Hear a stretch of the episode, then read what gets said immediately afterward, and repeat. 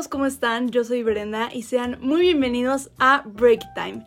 El día de hoy hablaremos de un tema bastante fuerte, diría yo, pero que a la vez me llama mucho la atención, pues me parece muy loco cómo funciona el cerebro de esas personas. El día de hoy hablaremos sobre crímenes y asesinos seriales. Así que no se despeguen. Vamos contigo, Alan, ¿cómo estás?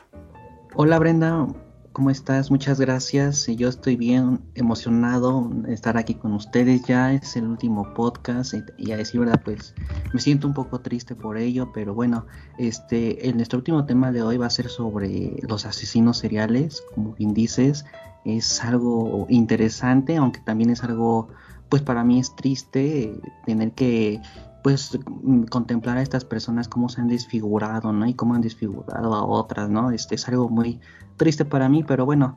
Tú, Christopher, ¿cómo estás? Te saludo. Gracias, Alan. Pues sí, igual que tú, como tú mencionas, también para mí es algo complicado, o sea, no es un tema fácil. Creo que, salvo que seas un psicópata como ellos, es un tema que te gusta, ¿no? Eh, pues no sé, o sea, es muy difícil hablar de estos temas. Yo personalmente ni siquiera soporto ver películas de este tipo, entonces hablar y prepararme para este podcast fue un poco complicado. Pero pues vamos, tenemos que hacerlo. Diego, ¿cómo estás tú? Hola Christopher, muy bien, gracias. Eh, y pues triste porque es nuestro último podcast, pero a la vez feliz porque pues el tema es como muy interesante, un poco delicado, pero interesante. ¿Y tú, Dani, cómo estás? Pues hola, ¿qué tal, Diego? Yo estoy bien, gracias. como siempre es un gusto escucharlos a todos amigos y pues el tema de hoy es sumamente interesante. En lo personal es un tema que me mueve mucho, me, despierta un morbo en mí que, no sé explicarlo bien, pero bueno, queridos radioescuchas, quédense con nosotros hasta el final disfrutando de este último episodio. ¿Tú cómo te encuentras, David? Hola, ¿qué tal? La verdad es que me encuentro un poco emocionado por ese tema, yo creo que es muy interesante, que es sobre crímenes y asesinos seriales y pues no tengo nada más que decir, estoy ansioso por comenzar. Arranquemos.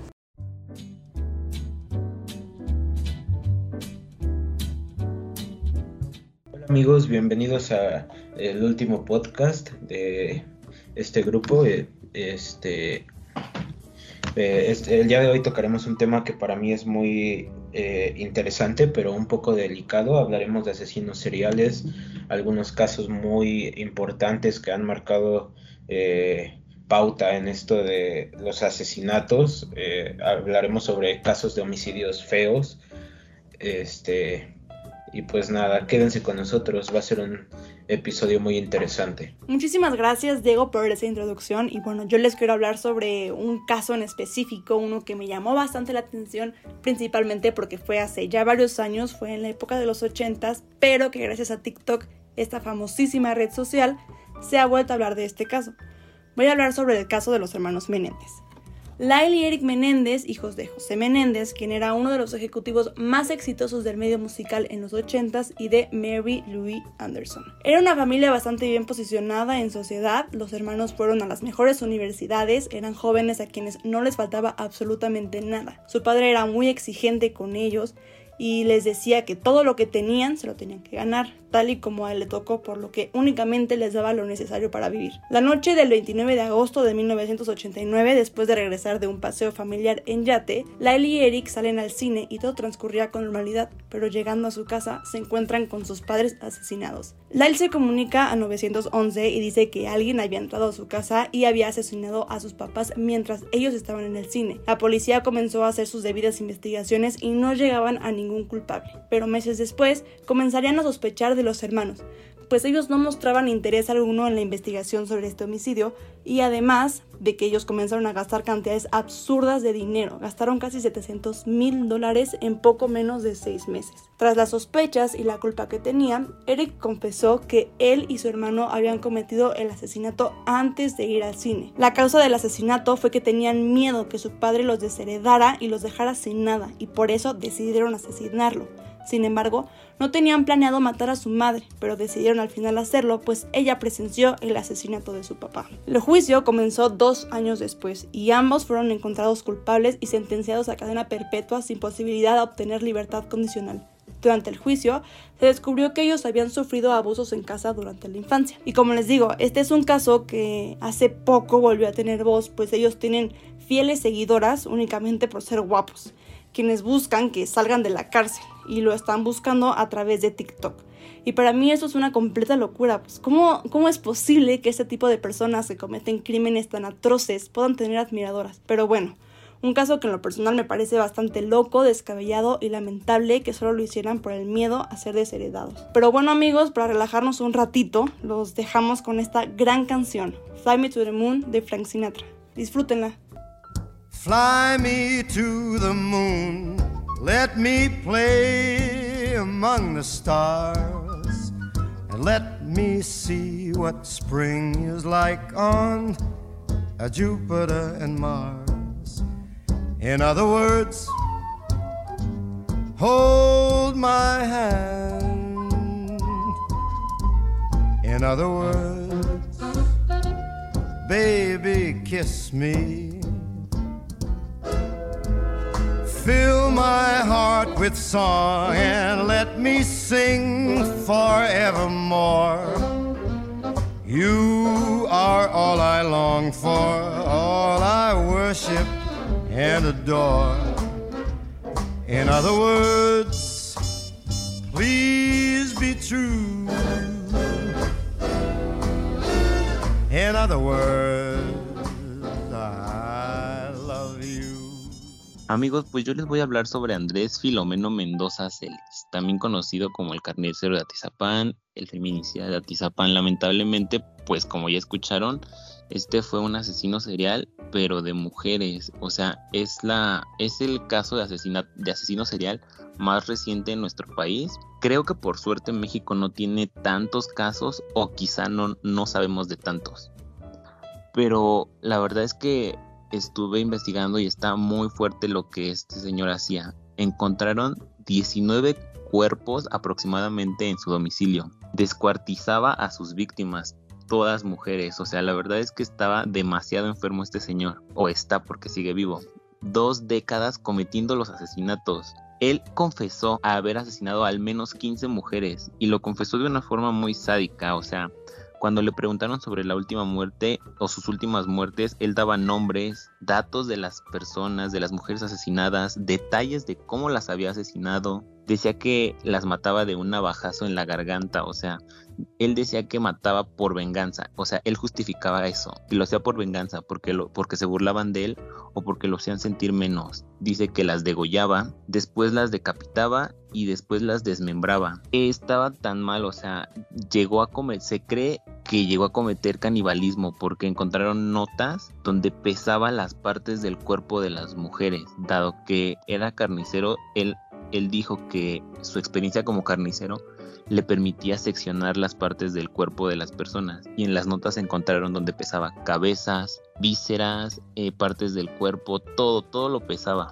Era bastante fuerte y sádico. Y las autoridades estuvieron recabando información con sus vecinos y descubrieron que posiblemente no nada más se la comía la carne de sus víctimas, sino que la vendía, porque decían, los vecinos dijeron que desde que se retiró de ser carnicero, en algunas ocasiones llevaba a ofrecerles a sus casas carne que le llevaban supuestamente de Oaxaca.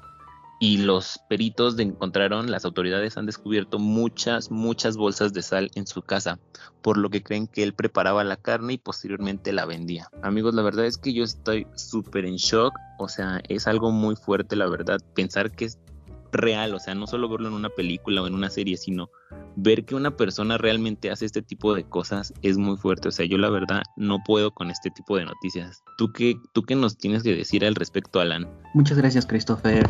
Este, yo también cuando escuché esta noticia decía, no puede ser, no puede ser que, algo así pase, ¿no? Y, luego nuestro país, nuestro país que está azotado por la violencia, el crimen, la corrupción, eh, tantas cosas que tanta que ya se volvió una cultura de la muerte que, que, te venga encima esto, o sea, o sea, entras en shock, ¿no? Tu estado mental eh, colapsa, ¿no? De alguna manera, ¿no? Y dices, es increíble que pase, pase esto, ¿no? Y luego en el Estado de México, ¿no? O sea, hay una, es nuestro estado vecino, ¿no? O imagínate, quizá, quizá pudimos haber pasado por la vida de este señor, no sé, o sea, qué terrorífico pensar eso, ¿no? Fue muy impactante, la verdad, y muy triste. mm, eh, por las víctimas, eh, por la forma en que terminaron. Fueron personas con historia, con, con sueños, con ideales, con muchas cosas así como nosotros, y que hayan terminado de esa manera es muy triste, es, es este, no, no tengo palabras para decirlo, ¿no? Este, y sobre el asesino, pues tampoco, ¿no? Eh, lamentablemente sus actos, ¿no? Lo, desfiguraron tremendamente. Es un episodio más negro, ¿no? De, lo que podría ser el, eh, que, pasamos, ¿no? Como sociedad. Y bueno, hay que recordar que por asesino se entiende una persona que ha matado más de, más de tres personas eh, y que las víctimas se encuentren todas en un mismo lugar. Hablar de este tema podemos pasar horas hablando sobre distintos asesinos y pensando, y pensando sobre sus gravísimos actos. Eh, como decía, ¿no? en México hay tristemente hay muchísima violencia, muchísimos muertos, muchos asesinos, algunos en prisión, otros sueltos, algunos que matan por su propia cuenta, otros lo hacen de manera colectiva y organizada y otros más, más por odio y, y placer, ¿no? O sea, esto, esto no tiene, no tiene un límite, eh, hay muchas formas, este, y lo que comentabas, ¿no? Decías que, que él declaraba, ¿no? Que todas esas mujeres se burlaban de él y que por eso en un acto de ira, ¿no? Eh, terminaba con sus vidas, pero una vez más el fin no justifica los medios. ¿Qué horror debió ser para los vecinos que nunca percibieron al asesino, ¿no? Con el que convivían y lo consideraban como una persona normal, entre comillas, ¿no? Y luego al enterarse, no, no me imagino la experiencia que, que han de haber pasado ellos, ¿no? Este, y bueno, eh, eso es algo pues lo que puedo yo decir, eh, no es mucho, pero supongo que todos compartimos lo mismo. Y bueno, este, y siguiendo hablando de asesinos seriales, tenemos, a mí me sorprende algo, ¿no? Este, por ejemplo, tenemos a Adolf Hitler, ¿no? El líder del partido nazi, ¿no? Que junto con él y su partido mataron a poco más de un millón de judíos en su campo de concentración, y aunque Hitler no los mató personalmente, sí impulsó a otros a hacerlo, lo cual es una gravedad todavía peor. Pero como los miembros de su partido eran personas totalmente conscientes, no eran personas enajenadas, sus crímenes se les imputa por igual, ¿no? Este fue uno de los grandes asesinos del siglo XX y junto con su ideología ya extinta, entre comillas, ha dejado una huella para los futuros asesinos. Y digo, me sorprende porque, o sea, tú buscas en YouTube el top de los asesinos seriales más, más fuertes de la historia y, a mí me sorprende que pues no esté este señor, ¿no? Eh, y no estén otros, ¿no? Otros regímenes, ¿no? Este. Bueno, eso es lo que yo tengo para contarles. Y tú, Dani, ¿qué nos puedes decir? Adelante. Wow, pues Alan, yo sin duda, este, me resulta difícil de creer, pero pues así es la realidad. Este, pues todos estos asesinos seriales dejan un mal sabor de boca. Yo, yo no sabía del caso que había mencionado Christopher y repito que me resulta difícil de creer. Pero bueno, pues así es amigos. Y hay muchísimos documentales sobre todo tipo de casos. Y yo quiero recomendarles algunos que me han dejado más que impactada y que sin duda deberían de verlos para, para informarse un poquito. Este, el primero se llama En la mente criminal. Este está disponible en Netflix y digamos que es como una miniserie que habla sobre si los psicópatas nacen o se hacen, también sobre la orquestación de un crimen, sobre qué hay detrás de una mafia, etc. Este, la verdad es que resulta muy interesante. Eh, el siguiente es No te metas con los gatos y me he dado cuenta de que es bastante famoso, tanto el caso como el documental porque, pues sí, algunos amigos lo mencionan a cada rato y así.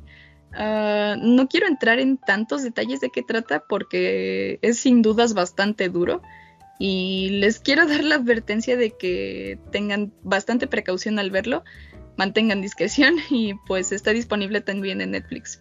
Y el último que quiero mencionar se llama Child of Rage, una historia de abuso, pero en YouTube aparece como Beth la niña psicópata. Este es un documental bastante viejo, creo que es de finales de los 80 pero se presentan las grabaciones de las sesiones terapéuticas de una niña que piensa en cometer actos un tanto inusuales para su edad, como lastimar a su familia, a sus compañeros, algunos animales, y pues estas son secuelas que puede traer el abuso en los niños. y bueno, tú David, ¿qué, dos, qué documentales nos puedes este, recomendar? Muy interesante lo que nos comentas, Dani, y déjame decirte que algo muy cool es que pues nosotros gracias a que tenemos este plataformas como Netflix o, o cosas de ese estilo, podemos ver los documentales, ya sean este pues de crímenes o asesinos seriales. Y la verdad es que está muy cool porque algunos son como basados en hechos reales y es algo que puede llamar más la atención al público.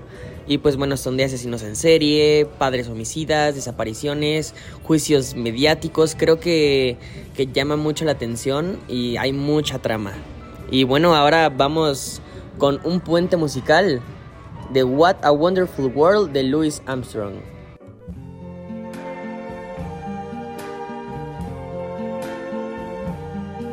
I see trees of green, red roses too. I see them bloom for me and you. And I think to myself, what a wonderful world.